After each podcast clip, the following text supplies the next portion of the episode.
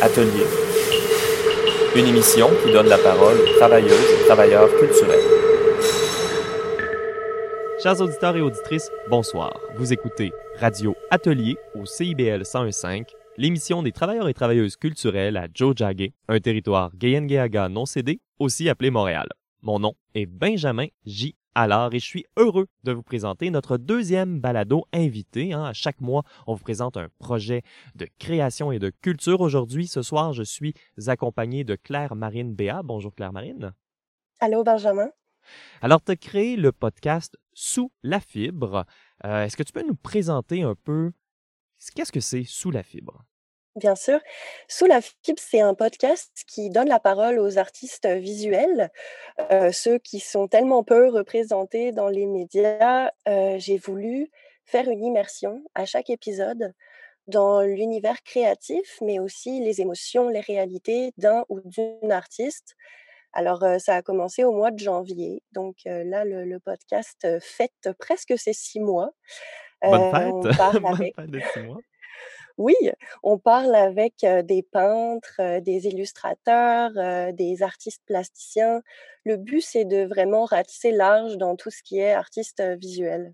Oui, puis tu nous offres deux, deux extraits spéciaux, un montage spécial radio ce soir de tes deux derniers épisodes. On pourrait commencer d'abord à parler de, du premier épisode qu'on va écouter ce soir. C'est ta discussion avec l'artiste plasticienne Karine Demers. On doit dire aussi que sur notre site internet au radioatelier.ca, on va mettre là des liens pour écouter l'intégrale de ces deux épisodes-là. Mais d'abord, est-ce que tu peux nous présenter un peu là pourquoi tu as voulu rencontrer Karine Demers, puis euh, nous parler un peu de cet épisode-là? Bien sûr.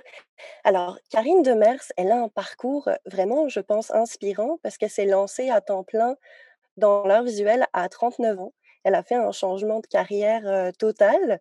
Elle est un petit peu la preuve comme quoi l'art visuel, c'est toujours une option. C'est aussi quelqu'un qui crée parce qu'elle a un trouble obsessionnel compulsif. Donc, elle plie le papier. je ne sais pas s'il y en a qui connaissent un petit peu son travail, mais ce sont des œuvres en relief constituées de plusieurs morceaux de papier qui sont coupés et pliés. Et tout ça, ça prend beaucoup de temps. Ce sont des tâches répétitives. Et finalement, c'est de l'art-thérapie pour sa santé mentale. Donc, il y a vraiment un processus créatif qui est lié profondément à sa vie, à ses émotions. c'est très humain. Je pense que c'est une belle personne à écouter. Donc, on va entendre ça en première partie d'émission. Et en deuxième partie d'émission, euh, tu as fait un peu, là, euh, tu sorti ton radar, tu allé rencontrer des artistes, tu as parlé des artistes en début de la crise euh, de la COVID-19 au Québec et tu as fait un podcast qui s'intitule L'art et la vie au temps du confinement. C'est très intéressant, mais c'est très différent aussi de ton style habituel. Oui, vraiment, c'est très différent. J'ai fait ça un petit peu de façon spontanée j'avais envie de donner la parole aux artistes visuels, mais dans un contexte de pandémie, de confinement. L'art, ça nous aide beaucoup à traverser. Hein. C'est pas non plus un hasard. Il y, a des, humains derrière qui prennent le pouls un peu des situations. Donc, finalement, je donnais la parole à six artistes basés à Montréal et une artiste basée à Québec pour leur demander comment se passait le confinement, est-ce qu'ils arrivaient à créer, est-ce que c'était facile d'être inspiré en ce moment, et bien sûr, finalement, comment ils se projetaient dans cette situation qui est très précaire pour eux. Bien, je, suis convaincu que ça va intéresser nos auditeurs et nos auditrices. Cette conversation-là sur l'art en confinement, ça va être en deuxième partie d'émission, mais on va écouter tout de suite le, un extrait euh, radio de ton épisode numéro 5, ta conversation avec Karine Demers du podcast Sous la fibre au CIBL 105. Merci beaucoup, Claire Marine, de nous avoir partagé ces podcasts-là. Merci à toi. On écoute ça à l'instant. Moi, depuis, euh, depuis longtemps que, que, je me rappelle, j'ai beaucoup, beaucoup de souvenirs de bricolage étant enfant. Je me débrouillais avec des trucs que je pouvais trouver à droite et à gauche, là, euh, élastique, carton, papier, évidemment, c'est revenu plus tard, mais euh, par la suite, euh, ça s'est approfondi un peu parce que là, c'était quelque chose que j'aimais et que j'ai continué à l'école, au secondaire en art-études, et puis ensuite au collégial en art, mais donc je savais qu'il y avait ça, mais je comptais pas travailler là-dedans. Mais c'est en moi et depuis que je suis toute jeune. Le défi de trouver quelque chose à faire avec des petits riens de la vie courante, surtout.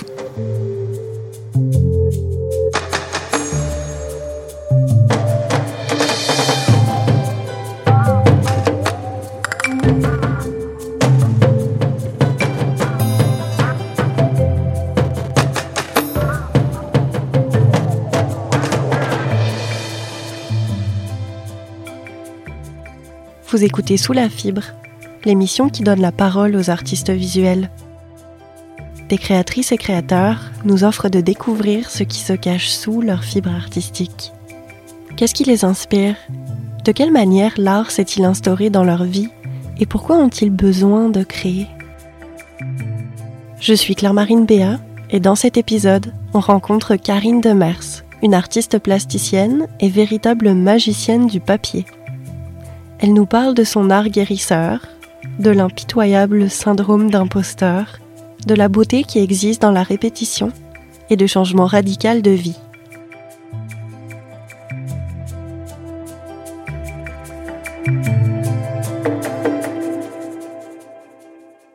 On se fait toujours dire ouais mais l'art c'est pas un travail. Donc c'est épeurant. Hein?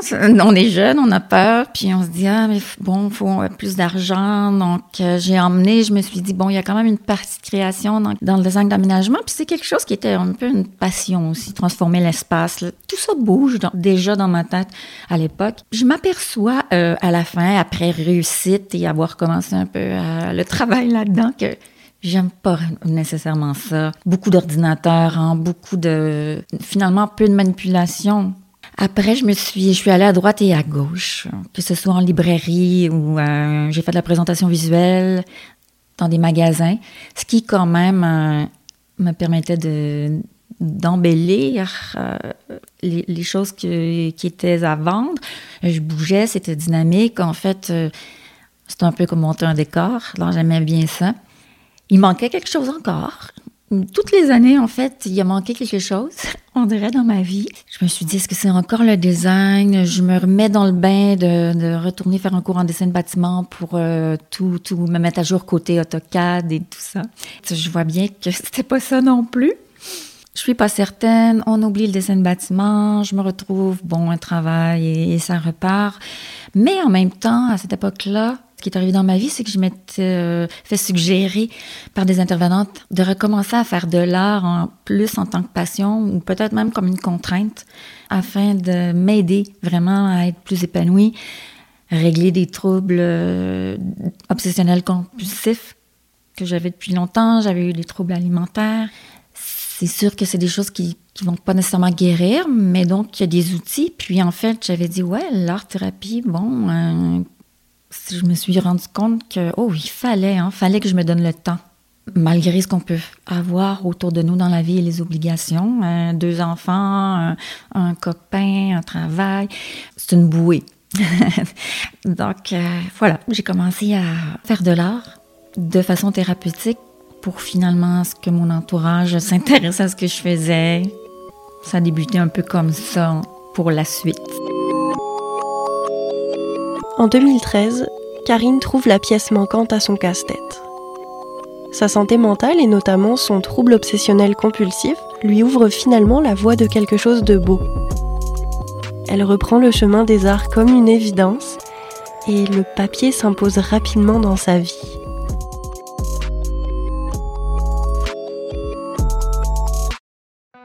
Ça, je pense que ça vient beaucoup de peut-être la mère de jeunes enfants, euh, que j'ai beaucoup bricolé. Moi aussi, on trouvait mille et une idées. Le papier, on s'amusait souvent avec ça, les collages, que ce soit un peu 3D, euh, un peu à plat.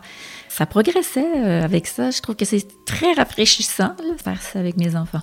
Et je pense que c'est là que j'ai vraiment dit, ah, que j'aime ça le papier.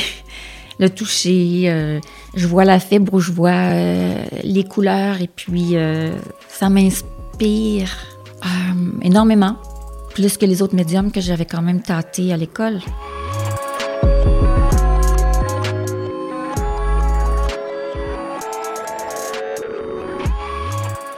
l'art-thérapie que j'ai fait à travers, euh, ben, à travers ma production, en fait, je crois même que je peux dire que c'est toujours de l'art-thérapie. C'est un tournant dans ma vie puisque je pouvais canaliser tout ce qui pouvait arriver comme crise euh, d'anxiété face euh, aux troubles alimentaires ou l'obsession de, triage, classer, replacer. C'était vraiment au niveau du, du TOC, c'était surtout ça.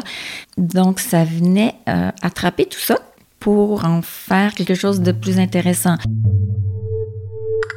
J'ai souvent pensé, ah mais j'ai juste remplacé, au lieu de le faire dans ma maison un peu partout, puis des fois que ça me fasse vivre énormément de nervosité et que les crises alimentaires soient là, euh, j'occupe mes mains. Oui, c'est ce qu'on me disait, occupe tes mains, mais ce n'est pas un remplacement, parce qu'au bout de la ligne, il y a une création. C'est là qu'il y a la différence. Après, ça devient quelque chose de beau, d'esthétique.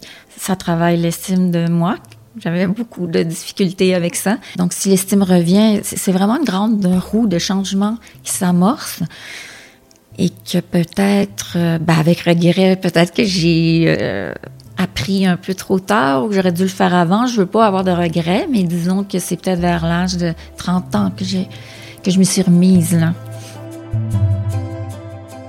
Et puisqu'en vérité, il n'est jamais trop tard, en 2018, à 39 ans, Karine se lance à temps plein dans sa carrière d'artiste. Au travail, finalement, c'est devenu un endroit où c'était excessivement difficile d'évoluer. Il y avait un climat de travail, euh, suite à une dépression même avec ce, genre d'ambiance-là pendant plusieurs années. Ben, bon, j'ai un congé de maladie et puis au retour, eh bien, je ne pouvais pas continuer à fonctionner là-bas. Je quitte pas de travail, pas de chômage, pas d'assurance, ou peut-être qu'ils me disent que je vais devoir les rembourser. Le total. Et puis, il me reste l'art hein, que je fais dans ce moment-là, qui est euh, l'énergie que j'ai. Je fais de l'art, mais pour aller me rechercher un travail, je suis complètement brisée et fatiguée. J'ai euh, commencé tranquillement à contacter un peu des gens, me promener, proposer mon travail, ce qui me gênait beaucoup à part les gens qui avaient vu ça un petit peu à droite et à gauche, euh, je, me disais toujours oui, mais ils me connaissent. Est-ce que des inconnus vont aimer ça pour eux? Puis, euh, mais peut-être que c'était euh, la chose à faire pour m'emmener ailleurs, pour finalement reconnecter profondément avec l'art, guérir toutes les blessures. Et puis, j'ai donc fait ça. Euh, j'ai sauté dans le vide et là, j'ai dit toute l'énergie va être mise dans ce développement-là. C'est un peu euh, un projet fou, selon beaucoup de personnes, je veux dire, de, se mettre à faire ça. Euh, les choses se sont passées assez bien. Il y a eu plusieurs bonnes personnes sur mon chemin qui m'ont encouragé, qui m'ont aidé à mener à bien une première expo et, et, toutes sortes de choses, faire connaître quelques personnes parce que j'avais évidemment zéro contact. J'étais au moins depuis 20 ans juste euh, travailleuse et mère de famille. Là. C'est, donc, euh, aucun carnet de contact, rien du tout devant moi. Mais j'ai travaillé très fort, j'ai accepté tous les commentaires, je continue à le faire aussi parce que je juge que j'en apprends beaucoup et je dois en apprendre encore euh, des masses. Là. Je suis, si j'y allais pas de façon passionnée, comme ce que je suis toujours, vraiment beaucoup envahie quand quand je fais quelque chose, ça prend toute la place. Il fallait que je fasse ça au complet, à plein temps. Si ça fonctionnait pas, j'y reviendrai plus tard. Mais euh, je pouvais pas le faire à demi-temps, finalement. Et pour la suite de ma vie, de savoir, d'avoir une réponse. Puis je l'aurais fait. Ça va peut-être vraiment aller mal. Puis je vais encore perdre tout. Mais, euh, euh, bon, ça se passe pas encore comme ça.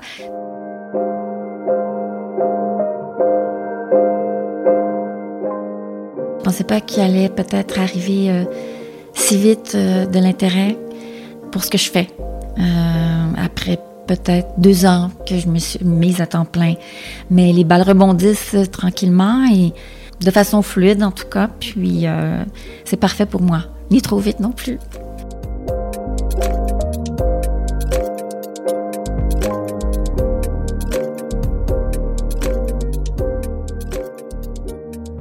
Son anxiété me touche et je suis persuadée que les mêmes craintes ont tendance à visiter les artistes avec qui j'ai eu la chance de parler. Mais une chose est sûre, le parcours de Karine prouve qu'elle ne manque ni d'audace ni de talent. Lors de sa toute première expo solo, en 2018, elle vend quasiment la totalité de ses œuvres. Elle qui pensait que son art n'intéresserait que ses proches.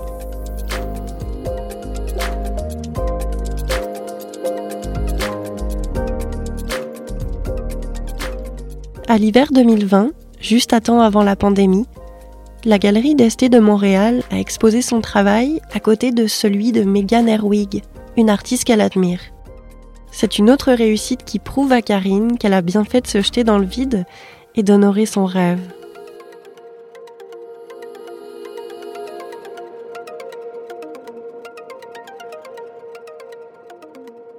Je doute de mon travail, je vais toujours douter constamment. Dans ça, il y a énormément du fait que, bon, les écoles collégiales, c'est très peu en art plastique, les études, je veux dire, collégiales, c'est peu pour une formation en art. Souvent, euh, de ne pas avoir le parcours académique, ça me bloquait ou ça fait de moi une artiste pas vraiment complète ou qui a pas tout. Une espèce de honte.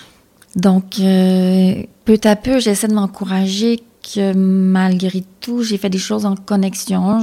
Il y a eu, il y a eu un apprentissage et il se fait ailleurs. Je connais d'autres artistes qui sont comme ça et tant mieux, puis je les trouve bons, je me poserai pas de questions, alors j'essaie de m'encourager, mais c'est vrai que je reste avec des fois un doute à ce niveau-là. Euh, le non-parcours parfait académique.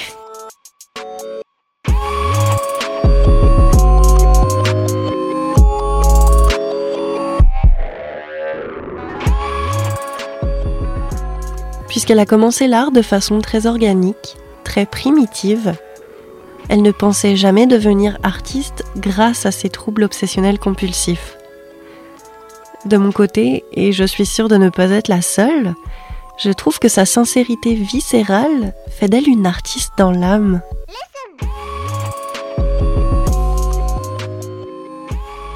Sa nouvelle carrière semble en tout cas la porter dans le bon sens, puisque ce n'est pas dans un appartement parfaitement rangé et nettoyé qu'elle m'invite. Aucune preuve qu'elle cohabite avec un toc. Mais j'ai quand même voulu lui demander comment ça va aujourd'hui?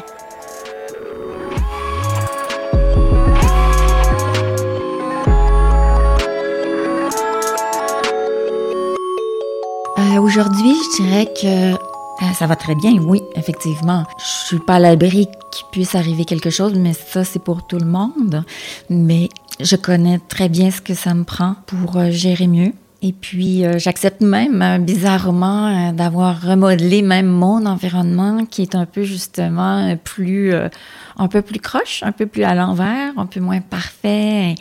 Parce que peut-être qu'il y a une grande contrainte qui est que chez mon atelier, c'est mon chez moi, à air ouverte. Donc, il faut que j'accepte qu'il y ait un peu euh, des papiers dans les boîtes de céréales et euh, des bouts de bois, des bouts de... des housses de plastique qui protègent et je veux dire, toutes des choses qui ne sont pas nécessairement esthétiques, mais que j'arrive très bien maintenant à vivre avec ça.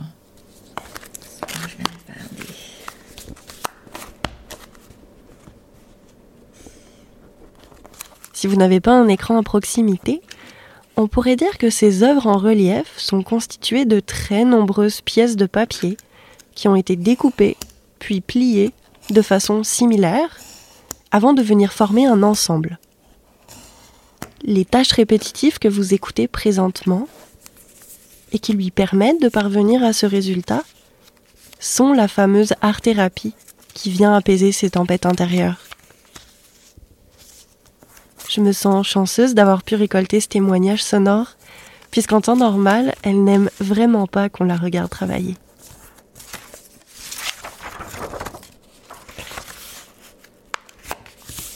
Ben, en fait, moi, je commence, je plie. Euh, c'est toujours, euh, pour l'instant, un peu cette fixation sur le petit carré. Un petit carré, c'est simple et, c'est pour ça que comme je peux en découper des milliers de différentes grosseurs et puis c'est avec ça que je pars. Disons que ça ferait un, un petit, très simpliste origami. Je plie euh, en deux et puis ensuite, je, refais un revers d'une pointe et une autre et puis finalement, je, je ferme le tout avec de la colle, chaque pièce une à la fois.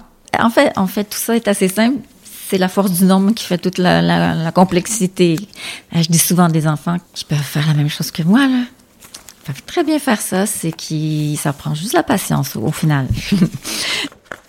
Dans la majorité des œuvres récentes de l'artiste plasticienne, une fois pliées, les pièces de papier ressemblent à des triangles.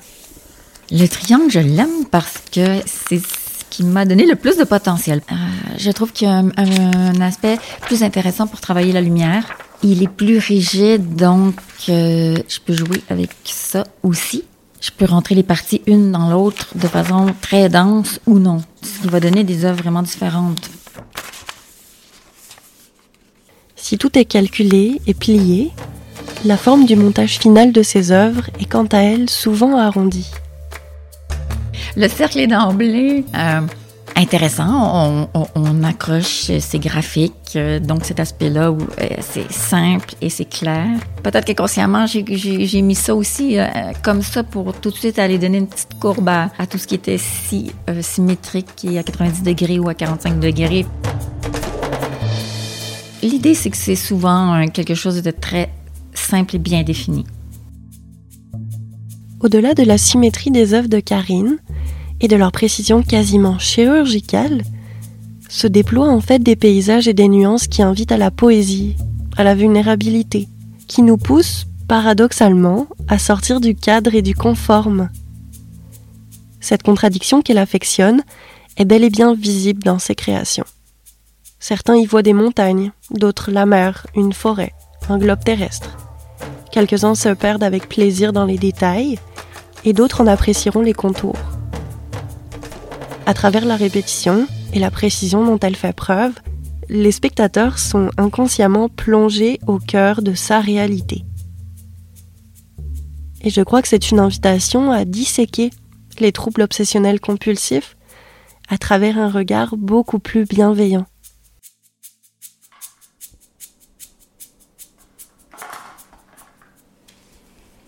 Le travail de préparation, j'aime autant que tout le reste. Il y a comme des phases, hein, placer, coller. Là, dans la préparation et le découpage, ça aussi, je trouve ça très quand même relaxant. Euh, il y a comme une satisfaction, je crois, qu'on retrouve à voir son exacto bien aiguisé. Et puis là, ben, on tranche et on tranche. Et ce petit bruit qui m'accompagne. Et ensuite, la belle pile de papier rien n'écroche et on met ça de côté, ça sera plié ensuite. Et en fait, drôlement, c'est un peu comme si j'étais une, euh, une chaîne de montage.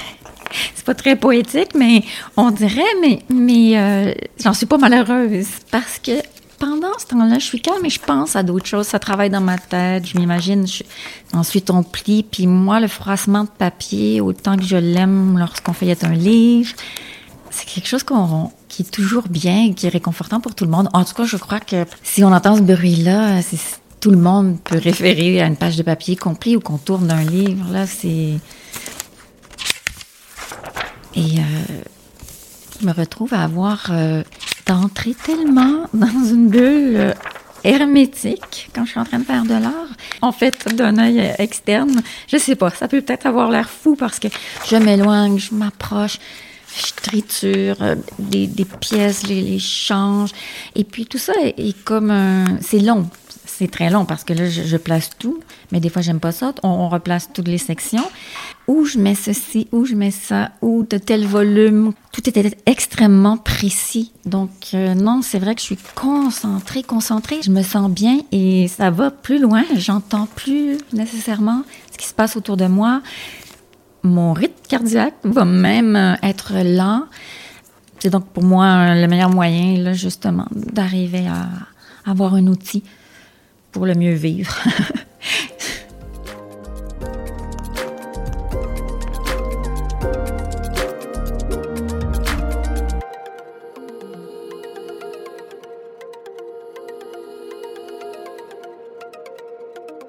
En plus de devenir artiste, Karine a dû apprendre à composer avec la vie de travailleuse autonome, faire les photos de ses œuvres, en assurer la vente, répondre à des courriels, promouvoir son art sur Internet et les réseaux sociaux, et surtout affronter l'incertitude.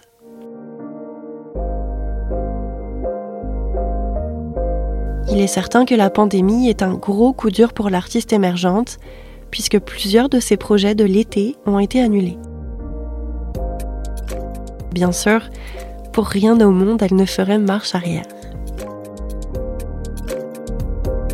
Maintenant que je fais ça à temps plein, c'est le début d'une vie, le début de, de, quelque chose parce que j'osais, j'osais pas assez les choses dans ma vie, puis de me mettre peut-être en danger. On peut pas toujours quand même le faire, se mettre en danger ou en... Mais ça m'a amené ça, mais ça m'amène aussi à développer plein de capacités que qui sont pas de premier choix que j'aime, mais que côté travailleur autonome, là, et correspondant, suivi, un appel de dossier, euh, expo cliente. Euh, je veux dire, il y a beaucoup de ces choses-là qui prennent vraiment quand même de la place hein, dans la vie.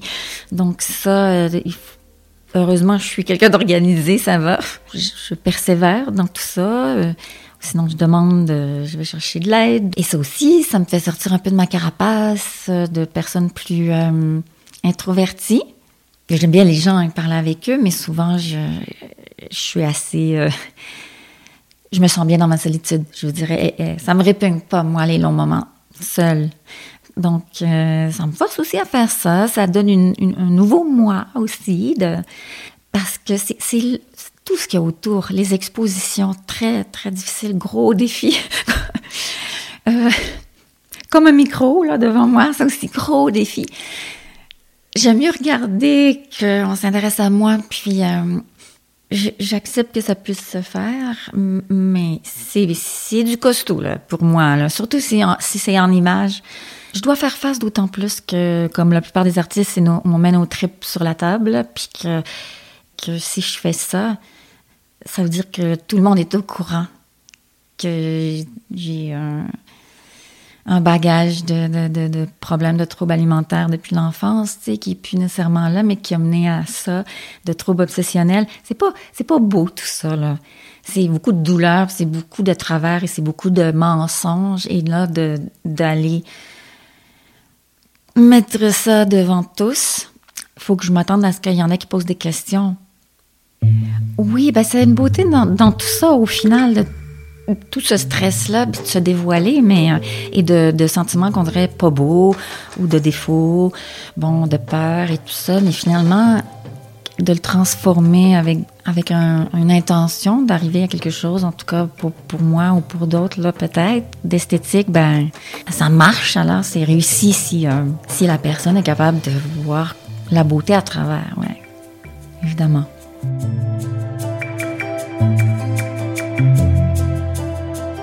Vous venez d'écouter Sous la fibre. Ce podcast a été créé et réalisé par Claire-Marine Béat.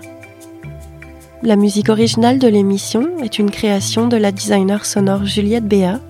Les musiques additionnelles sont toutes sous licence libre de droit et les détails sont disponibles dans la description. Je remercie chaleureusement Karine Demers qui m'a accueilli avec un gâteau chez elle un matin froid de février.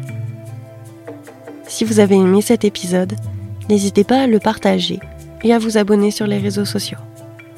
À bientôt. Vous écoutiez une version radio de l'épisode 5, Karine Demers, le papier pour la thérapie du balado Sous la fibre, un podcast invité de l'émission Radio Atelier au CIBL 105. On revient après une courte pause pour parler d'art pendant le confinement.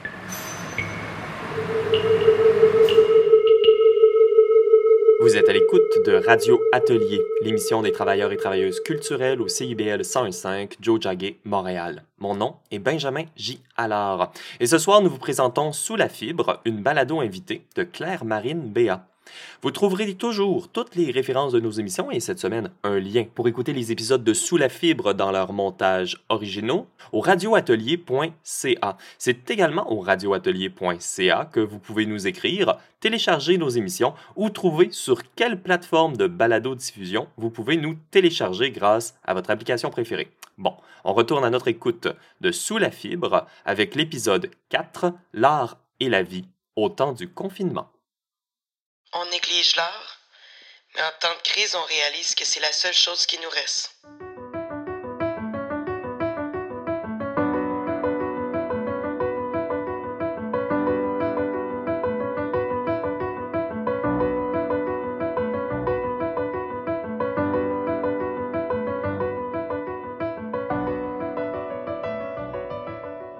Avril 2020. Depuis plusieurs semaines, j'ai le vertige. Et pour la première fois de mon existence, je suis persuadée qu'on est plusieurs millions à avoir des attaques de panique, tous ensemble, à l'unisson. Tous à la merci d'un ennemi invisible et microscopique. Bien sûr, je me rappelle à l'ordre, je m'accroche à mes chances, j'ai un toit, un travail, un amoureux avec qui traverser la tempête, beaucoup de confort et une santé physique vraiment pas si pire. Mais ce contexte pèse lourd sur notre santé mentale. On a peur, on s'agrippe tous. On s'agrippe fort à l'art aussi.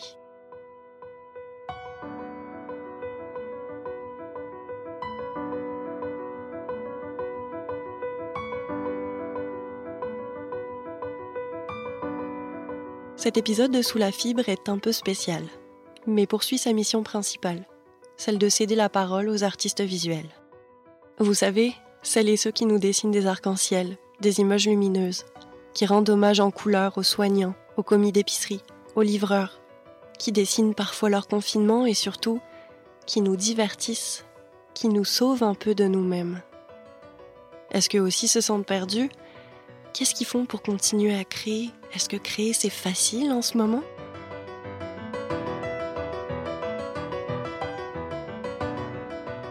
J'ai demandé à cinq artistes visuels de s'enregistrer avec leur téléphone cellulaire pour nous raconter un petit peu. Je suis Claire-Marine Béa, bienvenue sous la fibre artistique d'un confinement historique.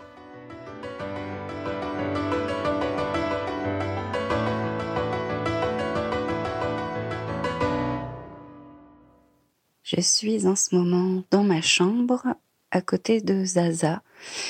Zaza Cette voix, c'est celle de la photographe et réalisatrice Sarah Séné, qui nous parlait de son parcours et ses projets dans le tout premier épisode. Sarah, c'est l'une de mes meilleures amies. Et en tant qu'expatriées toutes les deux, la fermeture des frontières ajoute une dimension totalement surréaliste à la distance avec nos familles.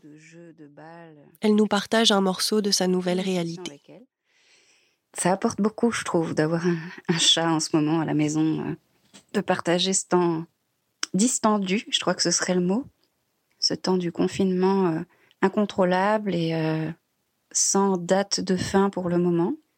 Alors c'est vrai que c'est une période qui, qui peut être assez stressante quand on est, comme moi, des personnes expatriées.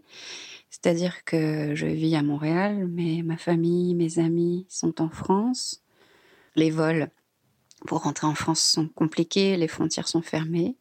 Je pense que ça ajoute au sentiment euh, d'anxiété qu'on peut ressentir au quotidien, évidemment. On a la chance d'être euh, en 2020 et d'avoir beaucoup de possibilités numériques, d'appels, de, vidéoconférences, euh, ce qui me permet aussi d'avoir mes cours de Pilates en live sur mon téléphone. J'ai pu avoir un appel de ma psychologue pour avoir une séance dans ma chambre avec mon thé sur les genoux. Donc les choses euh, sont possibles avec de l'adaptation. Je pense qu'il y, a des gens qui sont très stressés de ne pas pouvoir se, se projeter dans l'avenir, des personnes qui ont peut-être aussi beaucoup besoin de contrôler le temps, de contrôler les activités, de moi je crois pas être trop comme ça, je pense que je suis quelqu'un qui est qui vit depuis longtemps au jour le jour. Après, je suis quand même un minimum euh, dans la projection. Et je suis touchée par ces problématiques de virus euh, dans le sens où il y a beaucoup d'annulations, il y a des pertes de contrats quand on est artiste. Personnellement, j'ai perdu déjà plusieurs euh, événements. J'avais notamment une exposition en France à Montélimar, une projection dans un festival, le festival Traverse, qui programmait un de mes films à Toulouse, une exposition à Rennes en France tout ça, ça a été, ça a été annulé. Mais ce qui m'angoisse surtout, c'est, c'est un événement très important en Espagne qui allait présenter un de mes projets euh, phares qui s'appelle Fovea dans un grand festival de photos auquel je rêve de participer depuis des années. Et là, euh, c'était euh, en, en, sélection. Ce, ce, projet a été programmé. Et bah là, c'est au mois de juin. Donc je me dis qu'il y a très peu de chances pour que ça fonctionne. Aussi parce que le Conseil des arts euh, du Québec et du Canada nous a fait savoir par, par courriel que toutes les aides au déplacement étaient suspendues jusqu'au jusqu'au 31 juillet. Donc en fait, tout tombe à l'eau. Sur le plan artistique, c'est difficile d'avoir euh, toutes euh, ces annulations et de garder le cap, garder le moral parce que c'est anxiogène.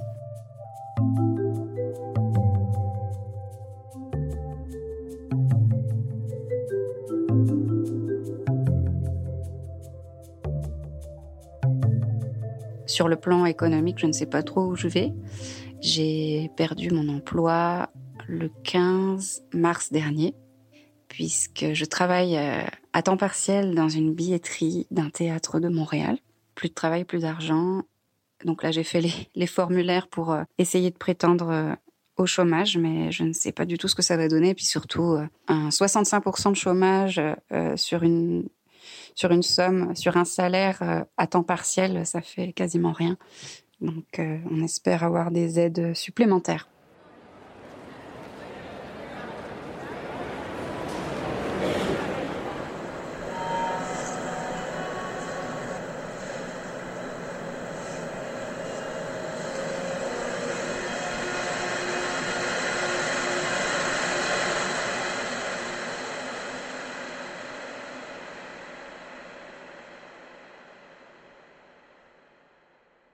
Pendant ce confinement, je m'occupe beaucoup. Déjà, je suis pas toute seule. Hein. On est avec mon chéri à la maison et son fils une semaine sur deux. On s'occupe euh, en essayant de d'interroger nos pratiques artistiques. Mais ce qui est compliqué pour moi, c'est que oui, je, vais peut-être faire euh, une ou deux photos à l'intérieur comme ça. J'ai déjà fait quelques premières images comme ça en noir et blanc, en, argentique euh, du confinement, mais je sais pas, j'ai l'impression que ça va pas aller bien loin. Et là, je suis revenue sur le lit qui a grincé.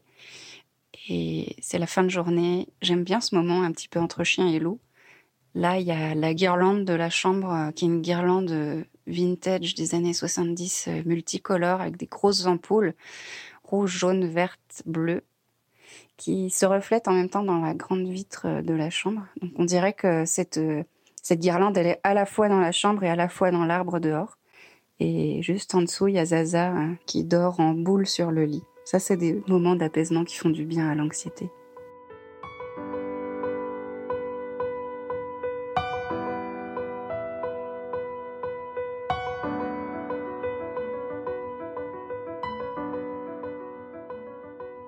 On reste à la même adresse et on se rapproche du conjoint de Sarah, Guillaume Vallée. Le cinéaste expérimental conjugue en ce moment son rôle de père et la création en huis clos.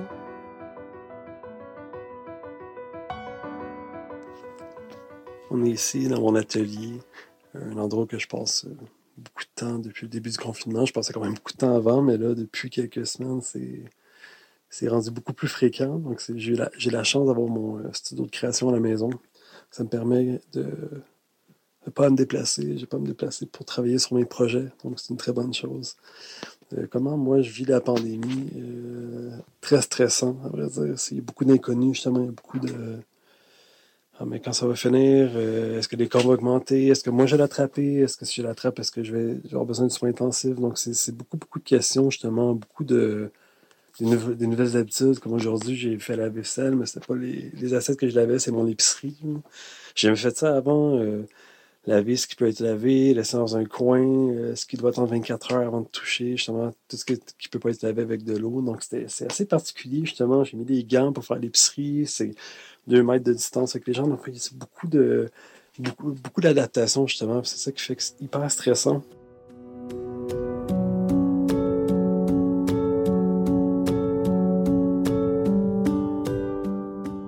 Un peu plus délicat dans, mon cas, c'est que j'ai un enfant, j'ai un petit garçon qui va avoir 9 ans très bientôt d'ailleurs, qui s'appelle William. Puis c'est génial, je regarde partager avec sa mère, on a une semaine chacun. Et euh, vivre un confinement avec un enfant, c'était pas du tout la même chose. Euh, c'est génial par contre, parce que William et moi, on, passe des, moments magnifiques à la maison. On joue beaucoup ensemble, on écoute des films. donc c'est beaucoup de, beaucoup de temps, finalement, chose qui manque. Il manque toujours du temps, puis là, on l'a le temps. Mon garçon a beaucoup de questions aussi par rapport à ce qui se passe, donc c'est aussi de gérer mon stress, gérer son stress à lui, gérer ses inquiétudes. Pourquoi il faut se laver les mains autant, aussi souvent? Pourquoi il peut pas venir avec moi pour aller faire les courses? Pourquoi on peut pas aller faire le trottinette dehors? il comprend bien, il est très cool, mon garçon. Pense que c'est quand même beaucoup de beaucoup d'informations à gérer en même temps. Moi, je dois aussi euh, prendre sur moi, puis penser à rassurer mon enfant avant de me rassurer moi-même. C'est quand même difficile, pas difficile de créer. Comme moi, j'ai eu la chance de. Je fais une résidence d'artiste actuellement à Mainfilm. Je suis en train de développer un court-métrage expérimental qui s'appelle Monsieur Jean-Claude. C'est un film sur euh, Jean-Claude Van Damme sur 16 mm que je fais. Puis je travaille sur 16 mm, donc j'ai eu la chance d'avoir euh, une grosse batch de numérisation 16 mm euh, faite avant la pandémie. Donc euh, j'ai beaucoup de matériel de montage. Donc maintenant, j'ai dans mon projecteur 16 mm. C'est très chaotique, mais on peut entendre le son justement, c'est incroyable. Je vais le partir, mais c'est assez bruyant. You have to run, bitch. Okay, I've believe it. Sure.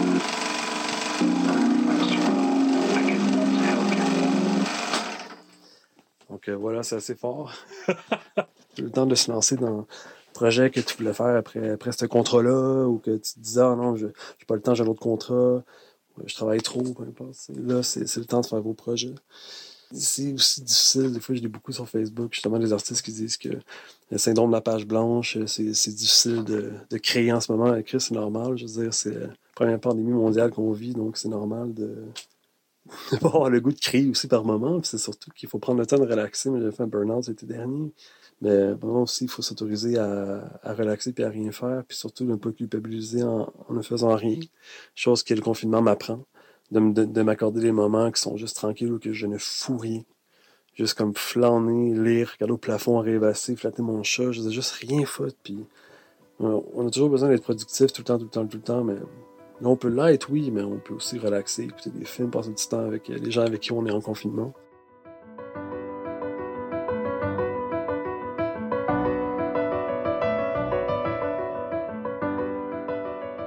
Guillaume me précise aussi qu'il a hâte de voir toutes les créations qui sont en train de naître de ce contexte étrange. En fait, que ce soit par l'art visuel, l'écriture, la variation de nos émotions, nous sommes tous témoins, malgré nous, d'un événement sans précédent. Et nous en porterons la trace. Les premières journées où les nouvelles ont commencé à expliquer à quel point euh, la situation est sérieuse, j'étais vraiment en mode panique. Pour l'artiste visuelle Kiana Esna, cette crise sanitaire a frappé sa confiance en elle. Elle s'est aussi beaucoup questionnée sur son rôle et son impact en tant qu'artiste pour la société. Normalement, euh, je crée presque tous les jours, mais pour les premiers jours euh, d'intensité, si on peut appeler ça comme ça, j'étais vraiment angoissée. Euh, je me sentais vraiment vide. J'ai commencé à vraiment tout remettre en question, le fait d'être artiste, de pratiquer, puis mes pensées envers moi-même étaient vraiment peu gentilles. je me trouvais comme insignifiante et un peu inutile face à la grosse situation qui est la pandémie actuelle. Puis de se sentir comme ça, ça me rend vraiment anxieuse, comme si soudainement tout était comme vide et que ma vie n'avait pas vraiment de sens. Donc je pourrais dire qu'initialement, vu que je voyais pas de but, la situation bloquait vraiment ma créativité. Heureusement, ça a juste duré quelques jours parce qu'après ça, j'ai réalisé quelque chose. L'art est vraiment essentiel, vraiment rassembleur en fait, surtout dans les périodes de crise où on peut juste aller sur nos téléphones et aller sur nos ordinateurs de regarder sur euh, le feed Instagram tous les artistes qui s'unissent, tous les artistes qui créent, qui créent des œuvres en fait pour partager leur angoisse, leur anxiété ou, ou pour rassurer en fait, pour envoyer des messages euh, positifs. Ça fait vraiment beaucoup du bien en fait parce que c'est comme si euh, dans notre solitude actuelle, on n'était plus vraiment seul. Après ça, j'ai réalisé que ma vie avait quand même un but finalement puis que c'était essentiel, en fait, que je devrais pas douter euh, d'être artiste. Donc, après avoir pensé à tout ça, ma créativité a vraiment ressurgi. Je crée encore tous les jours, ou presque, mais on dirait qu'en ce moment, il y a vraiment une grande vague d'empathie qui s'est installée avec la situation, puis je trouve ça vraiment beau.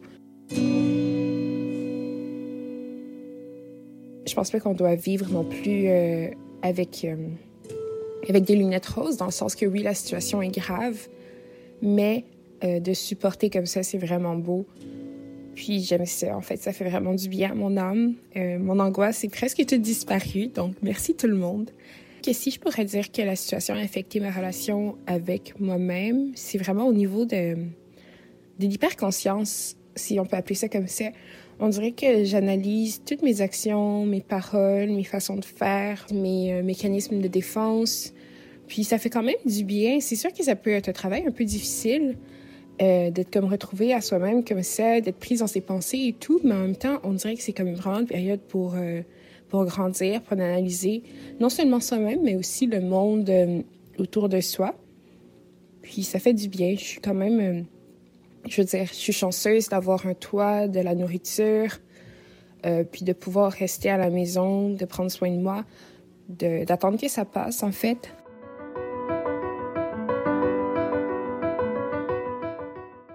C'est sûr que le truc qui me manque le plus, c'est la proximité, parce qu'à travers un écran, même avec des applications comme Zoom, Skype ou juste FaceTime, ça fait du bien, mais c'est pas la même chose. J'ai besoin de, de faire des câlins, de, de voir mes amis face à face, de voir ma famille et tout.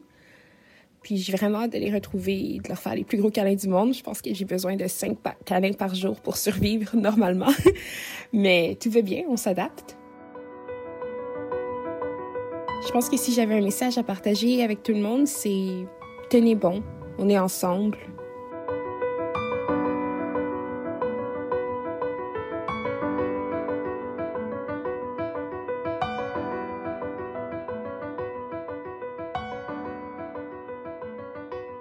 Je veux dire au monde qu'on néglige l'art, mais en temps de crise, c'est la seule chose qui nous reste. Je vous encourage donc à commencer. À commencer à dessiner, commencer à peindre, commencer à sculpter. Celle que vous entendez, c'est la peintre Josiane Lantier. Et le 26 mars dernier, devait avoir lieu le vernissage de son exposition en solo à la galerie COA. Son exposition sera donc très peu visitée, ou en tout cas de façon physique. Sur Instagram, il y a une page qui s'appelle À vos crayons. C'est un, une page qui donne un thème par jour, puis invite les gens de tout genre à juste euh, dessiner. C'est vraiment le fun, il donne un thème, comme ça, le syndrome de la page blanche est pas, euh, est pas présent. Les artistes aussi visuels ont le syndrome de la page blanche, comme moi, je l'ai. C'est pour ça que je préfère euh, colorier que dessiner. Je préfère mélanger la couleur puis voir à travers les accidents puis les métamorphoses de, du geste de peinture puis qu'il y ait quelque chose qui émerge de tout ça. Pour moi, d'être toute seule à la maison, c'est ça qui... J'ai ramené mon atelier à la maison, donc je passe toutes mes journées toute seule chez moi en grande majorité. Fait que pour le confinement, à se trouver des activités à faire toute seule chez moi, ça c'est pas c'est pas ça qui me bloque. C'est que je m'ennuie de mes de mes amis puis de ma famille puis des gens que que j'aime que je peux pas je peux pas voir, je peux pas sortir, je peux pas fait qu'on se FaceTime puis j'aime quand même ça être je suis une personne assez sociale puis ça a quand même une grande place dans ma vie euh, le monde et puis les activités euh, sociales. Au moins, on peut se FaceTimer.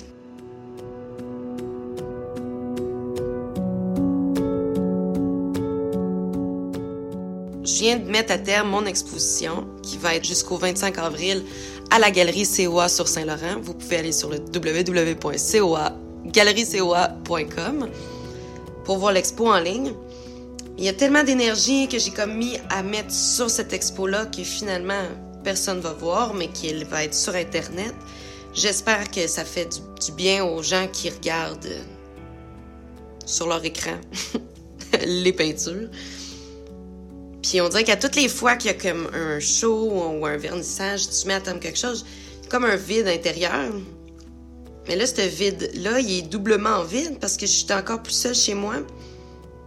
Puis que je sais que la seule affaire, je me disais, c'est que tout est à refaire encore. Tu sais, on, met à terme ça, c'est fini. Bon, faut en réinventer une autre. Mais au moins, l'affaire que je m'accroche le plus, c'est que je reçois beaucoup de commentaires puis de messages de, personnes qui apprécient l'exposition. Ça me touche énormément, puis c'est euh, c'est sur ce que je m'accroche le plus possible. Puis après ça, je FaceTime encore une fois avec pas mal de mes amis. On est toutes des petites bêtes euh, anxieuses. Fait qu'on essaie de se de soulager entre nous, puis d'être vraiment gentil avec soi-même puis les, les, autres. Je me sens la mieux outillée dans cette euh, histoire de confinement-là. L'angoisse de pas savoir qu'est-ce qui arrive, ça, on dirait que je l'ai bien amadoué euh, avec les années. Fait que ça, ça me fait pas peur.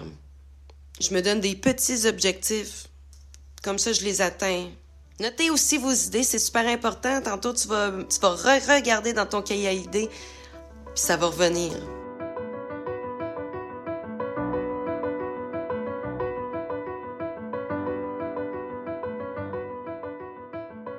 L'artiste visuel basé à Québec, Joanie Paquet, fait le même constat. Rester seule à la maison, c'est tout de même quelque chose qu'elle connaît, même si le virus semble vouloir s'immiscer jusque dans son processus créatif. Le fait de rester à la maison pour travailler, ça, ne m'a pas trop choqué.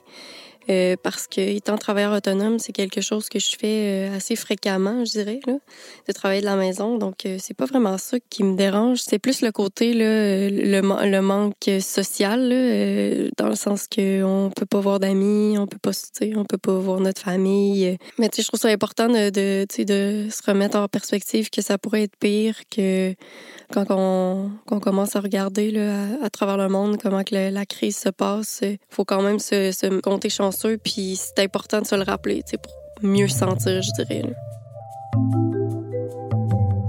En tant qu'artiste, euh, je dirais que je vis en ce moment comme un mélange de boost de créativité, mais de blocage euh, en même temps. Euh, souvent, dans ma création, je vais m'inspirer de choses que je vois ou que j'entends et je vais les interpréter à ma façon, à travers mes illustrations.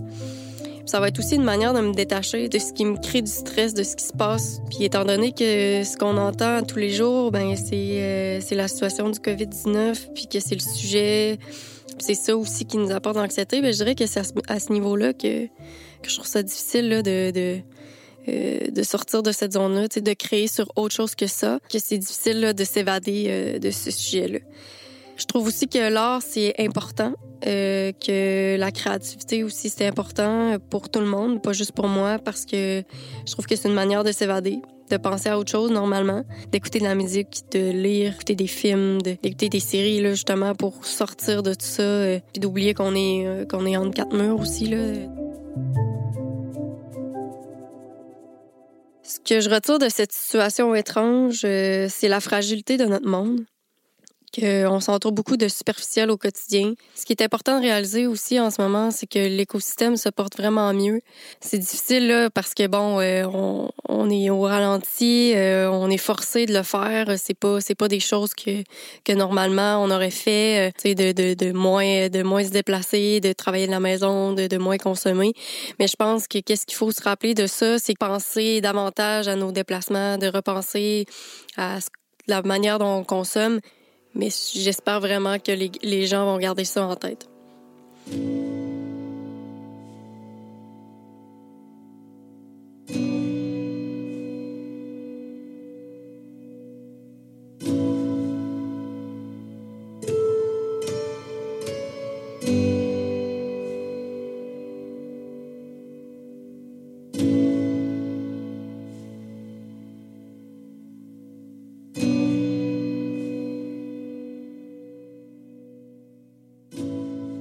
Nous aura pris une pandémie pour se rendre compte à quel point on partage tous des émotions, des réflexes, des rêves, des peurs similaires.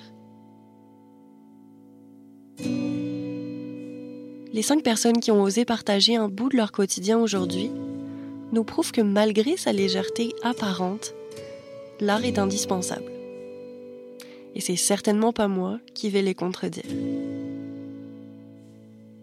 Ils nous invitent à cultiver le beau qui persiste autour de nous c'est un moyen de survivre, de se connecter à nos semblables, à nous-mêmes, et de créer du sens dans des situations qui n'en ont pas.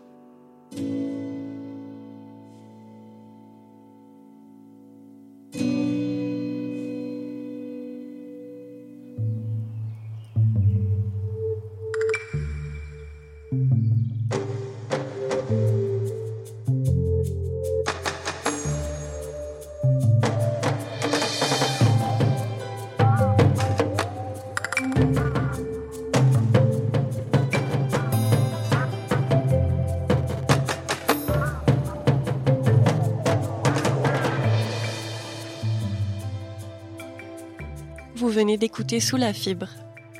Merci d'avoir accueilli les témoignages de Sarah Séné, Kiana Esna, Josiane Lantier, Joanie Paquet et Guillaume Vallée. Je tiens également à remercier Geneviève Béblin. J'espère que vous vous sentez un peu moins seul. Je dédie bien sûr cet épisode à celles et ceux qui nous soignent et nous sauvent de toutes les manières possibles. Cet épisode a été réalisé par Claire-Marine Béat. Le mixage et la musique originale du podcast sont signés Juliette Béat. Les deux musiques additionnelles sont, par ordre d'écoute, Speed de John Vallis et Stranger d'Aerocity. Prenez soin de vous. À bientôt.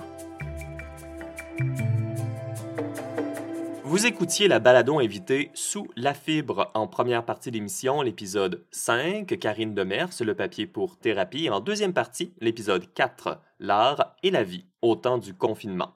Sous la fibre est une réalisation de Claire-Marine Béat et vous écoutiez ces moments de podcast au CIBL 101.5 pour l'émission Radio Atelier. On vous invite d'ailleurs à visiter le radioatelier.ca pour les références de toutes nos émissions.